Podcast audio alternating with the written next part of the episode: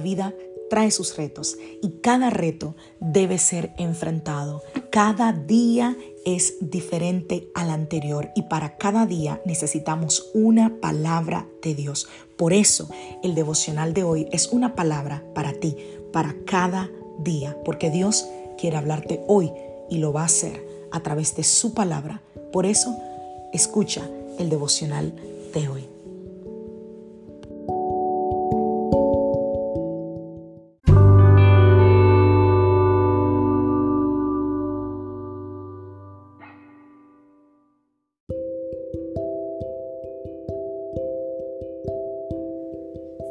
Devocional del día de hoy. La fe no es híbrida. Vamos a la palabra del Señor, vamos al libro de Mateo capítulo 17 a partir del verso 17. Jesús dijo, ay, ay, ay, gente corrupta y sin fe, ¿hasta cuándo tendré que estar con ustedes? ¿Hasta cuándo tendré que soportarlos? Tráiganme aquí al muchacho. Entonces Jesús reprendió al demonio y el demonio salió del joven. A partir de ese momento el muchacho estuvo bien. Más tarde los discípulos le preguntaron a Jesús en privado, ¿por qué nosotros no pudimos expulsar el demonio? Ustedes no tienen la fe suficiente, les dijo Jesús. Les digo la verdad, si tuvieran fe, aunque fuera tan pequeña como una semilla de mostaza, podrían decirle a esta montaña, muévete de aquí hasta allá, y la montaña se movería. Nada sería imposible. Para terminar esta serie sobre la semilla de mostaza, quiero hablarte de que la semilla de mostaza no es híbrida. Y yo me imagino que tú te estarás preguntando, pastora, pero ¿qué significa híbrida? ¿Qué quiere decir eso? ¿Con qué se come eso?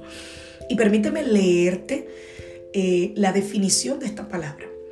La definición dice que una semilla híbrida es, la palabra híbrida, perdón, es el resultado de la mejora genética de la especie cruzando dos líneas con características deseables, logrando un tipo de semilla que produce un rendimiento superior al de sus padres. Estaba leyendo que la mostaza es una semilla que no se mezcla con ninguna otra, ni por manipulación de un científico. Oiga, qué poderoso esto. Y así debe ser nuestra fe. Ahora entiendes por qué Jesús comparó nuestra fe con una semilla de mostaza.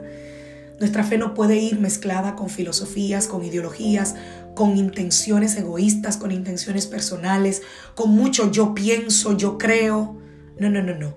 La fe debe ser genuina, debe ser única. Por esa razón, solo podemos encontrar en la palabra del Señor esa fe que nosotros necesitamos, cómo la ejercitamos, cómo la aprendo, cómo aumento mi fe, pastora, escudriñando las escrituras. La fe genuina, esa fe no hace más que reproducir lo que hace su Padre. Era la fe que tenía Jesús. Cuando una y otra vez él decía, yo no hago mi voluntad, sino que hago la voluntad de mi Padre. Yo no hago lo que quiero, sino que hago la voluntad de mi Padre. Todo lo del cielo se reproduce en la tierra y eso solo ocurre a través de la fe. Ahora bien, otro aspecto de la fe o de esa semilla de mostaza es que es personal. La fe es personal. Yo no puedo tener fe porque mi esposo tiene fe, porque mi mamá cree, porque me lo enseñó mi abuelita, porque me lo enseñaron en la iglesia. Usted puede ir toda su vida a la iglesia y terminar su vida en la tierra sin tener fe. Pastora, ¿cómo así? Claro. La fe es esa creencia personal, interior que yo tengo. Yo creo, yo creo, y aquí estoy haciendo una exégesis, que quizás por eso estos discípulos no pudieron expulsar este demonio. Porque quizás era una fe colectiva, pero no era una fe personal. Voy a la iglesia y creo porque en la iglesia se dice que Dios hace tal cosa. Pero ¿Lo crees realmente? Si te encontraras solo o sola frente a una situación en la que necesitas usar tu fe, ¿creerías de verdad que Dios es capaz? ¿O necesitarías la fe de otra persona para poder creer? La fe no es híbrida, no tiene una mezcla de filosofías. La fe es personal.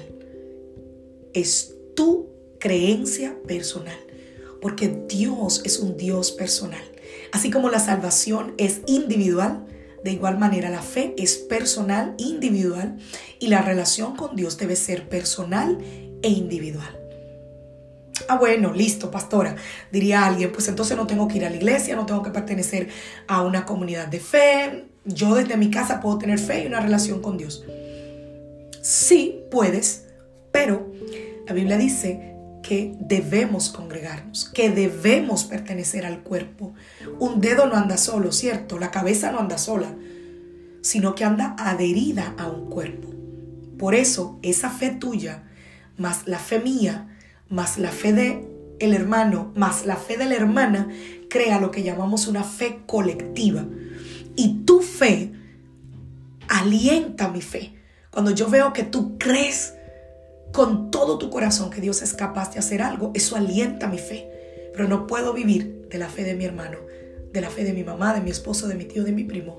Tú necesitas tener fe de manera personal. Que Dios te bendiga. Que Dios te guarde.